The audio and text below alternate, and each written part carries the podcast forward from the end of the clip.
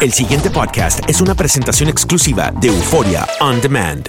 Vamos a, un asunto que ha estado en todas las noticias, ustedes lo han visto, ya saben lo que pasó con el, tweet o el mensaje que envió Donald Trump al presidente de Irán. Y con nosotros tenemos a Ariel eh, es, analista internacional, analista, analista político, y eh, nos da mucho placer tenerlo aquí en Buenos Días América. Bienvenido, Ariel, a Buenos Días América. ¿Cómo están? Como siempre, un gusto saludarlos a ustedes y al auditorio de Buenos Días América.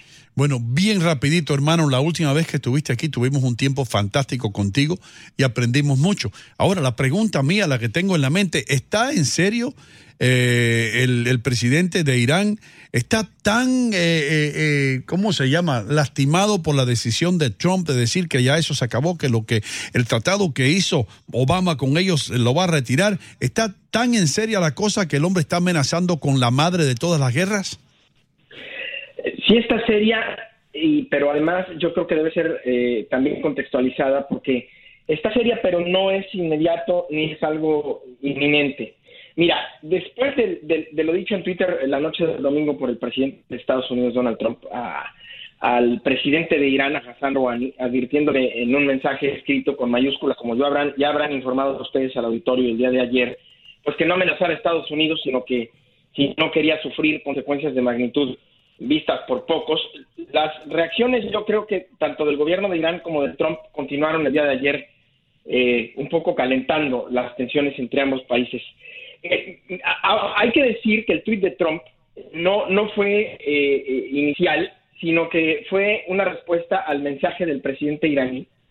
pero tampoco fue el presidente iraní quien comenzó el intercambio. El intercambio en realidad lo, lo, inició el secretario de Estado estadounidense Mike Pompeo, quien en una conferencia la mañana del domingo allá en, en Fundación Reagan en California acusó a los líderes de Irán de robarse los recursos del país para extender su revolución en el extranjero de oprimir a más de 80 millones de iraníes y eh, los comparó con la mafia, dijo que esa conducta era más de una mafia que de un gobierno. Luego de eso, el vocero del Ministerio de Exteriores iraní dijo que las declaraciones de Pompeo mostraban la frustración de Estados Unidos eh, y su falla en el logro de sus objetivos, luego de adoptar una decisión unilateral e imprudente.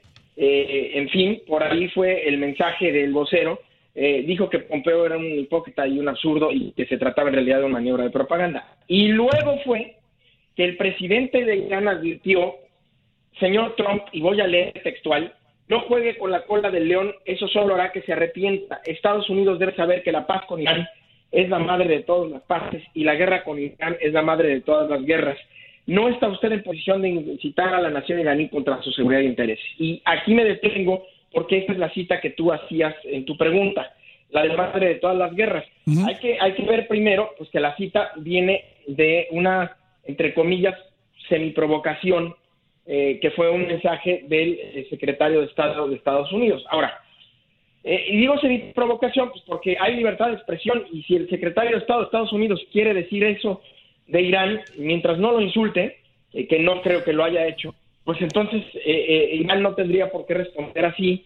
Eh, eh, si bien el secretario de Estado provocó, pues con, sus declaraciones, entre comillas, lo de provocó, pues los iraníes fueron los que en realidad convirtieron esto en una escalada de tensiones. ¿Qué podemos esperar? Yo no creo que esto vaya a llevar per se a un enfrentamiento militar, yo creo que estamos lejos de eso. Eh, y, me parecen dos cosas en esencia. La primera, que la administración de Donald Trump está haciendo esto, y lo del tweet y, las tensiones eh, en el intercambio de mensajes el día de ayer, primordialmente también, también para desviar la atención del tema de, la cumbre entre Putin y Donald Trump, en donde pues a Donald Trump no le fue muy bien, por decirlo menos.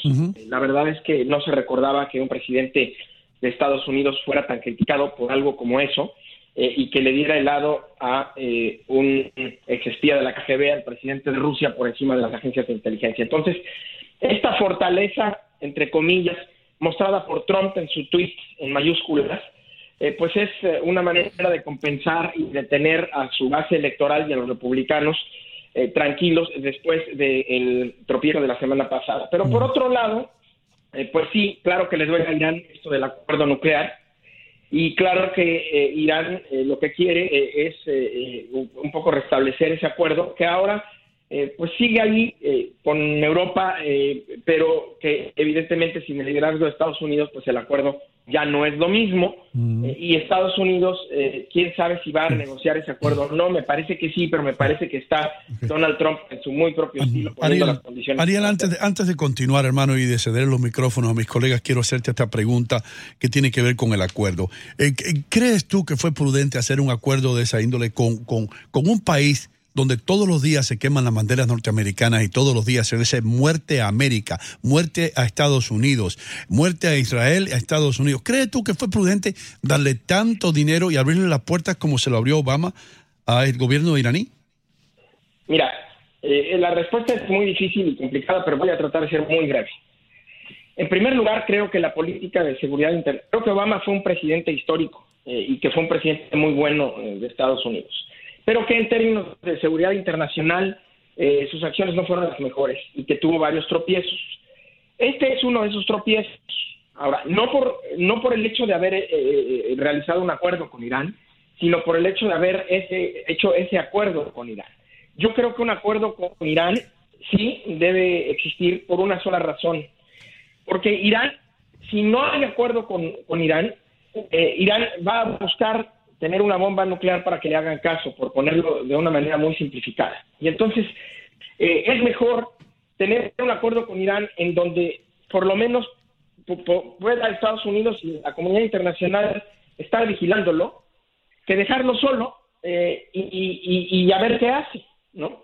Eh, entonces es la, la, menos peor de todas las opciones, si me permites la expresión. Ahora, evidentemente el acuerdo con Irán que hizo Obama, pues tiene áreas perfectibles eh, que me parece que deberían ser eh, precisamente afinadas, como esto que dices de los fondos que se le dan a Irán, quizás se les debería dar con una mayor vigilancia eh, y quizás bajo otras condiciones, pero retirarse del acuerdo y elevar las tensiones como lo está haciendo el presidente Trump tampoco me parece que sea el camino de la renegociación de ese acuerdo. Mm, Ariel, mi pregunta va dirigida a lo que consideras tú como analista, porque una cosa es lo que uno ve como, como simple eh, ciudadano de a pie y otra es un analista que está acostumbrado a manejar eh, declaraciones de un lado y para otro. ¿Tú crees que esto tiene un punto eh, rojo dentro de las declaraciones de Trump? y también, por supuesto, de las que vienen de, de, Irán, o simplemente es parte de una política acostumbrada ante los ojos de, de este entorno? ¿Con punto rojo te refieres a que si hay algo ya inminente de peligro? Sí. No, yo creo que no hay algo inminente de peligro. Me parece que eh, los países eh, de culturas musulmanas, porque hay, ojo, los iraníes no son árabes, son, eh, digamos, son musulmanes, sí, pero no son de origen árabe.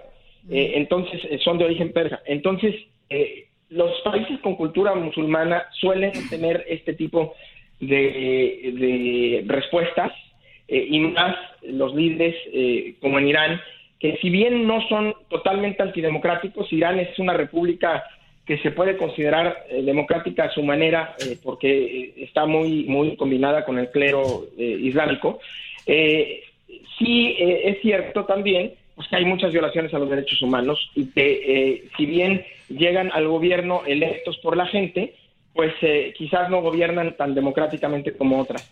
Pero habiendo dicho eso, no me parece, y conociendo a Trump y el uso de la retórica que hace Trump, recordemos el ejemplo más reciente con Corea del Norte, cuando le dijo Trump de todo a Kim Jong-un, al líder de Corea del Norte, y el líder de Corea del Norte le dijo de todo a Trump, y ahora resulta que están muy tranquilitos y que Corea del Norte, ayer estaba yo leyendo, hasta está comenzando a desmantelar probablemente eh, una instalación de misiles eh, de misiles balísticos. Eh, lo que lo que lo que diría es no estamos en un punto para nada rojo.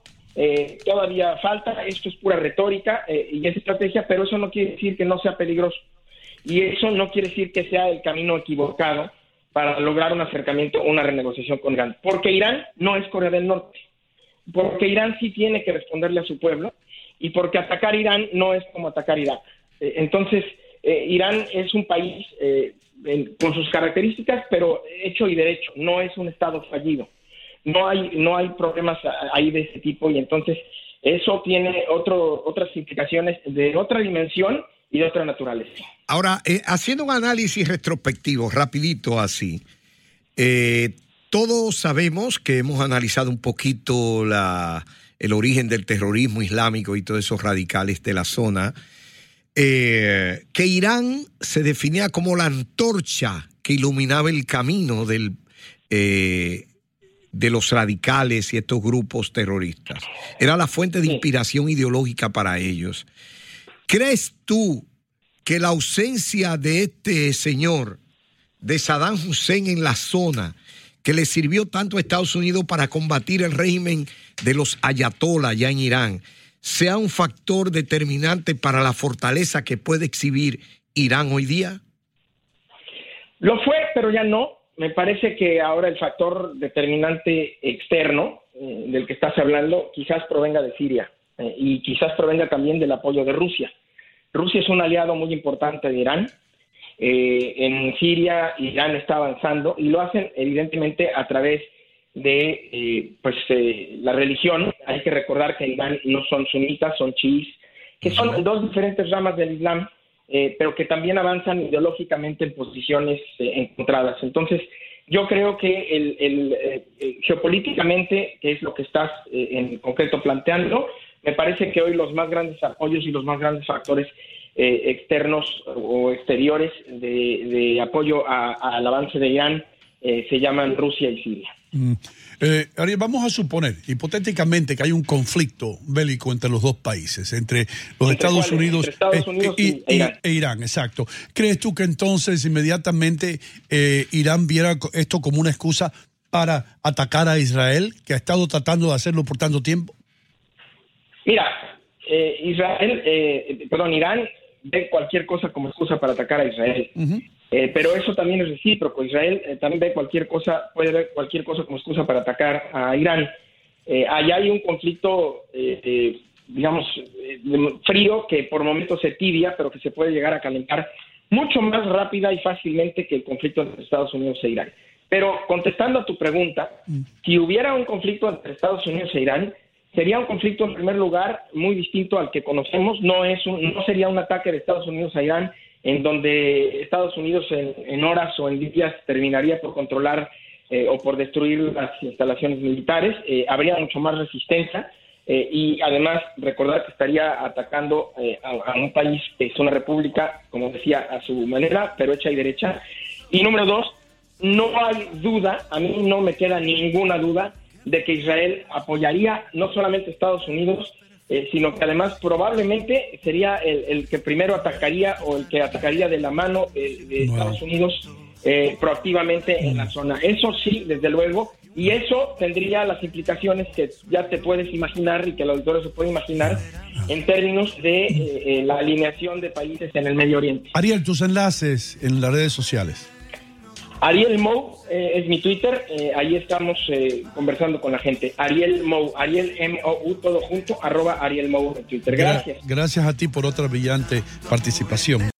El pasado podcast fue una presentación exclusiva de Euphoria On Demand. Para escuchar otros episodios de este y otros podcasts, visítanos en euphoriaondemand.com.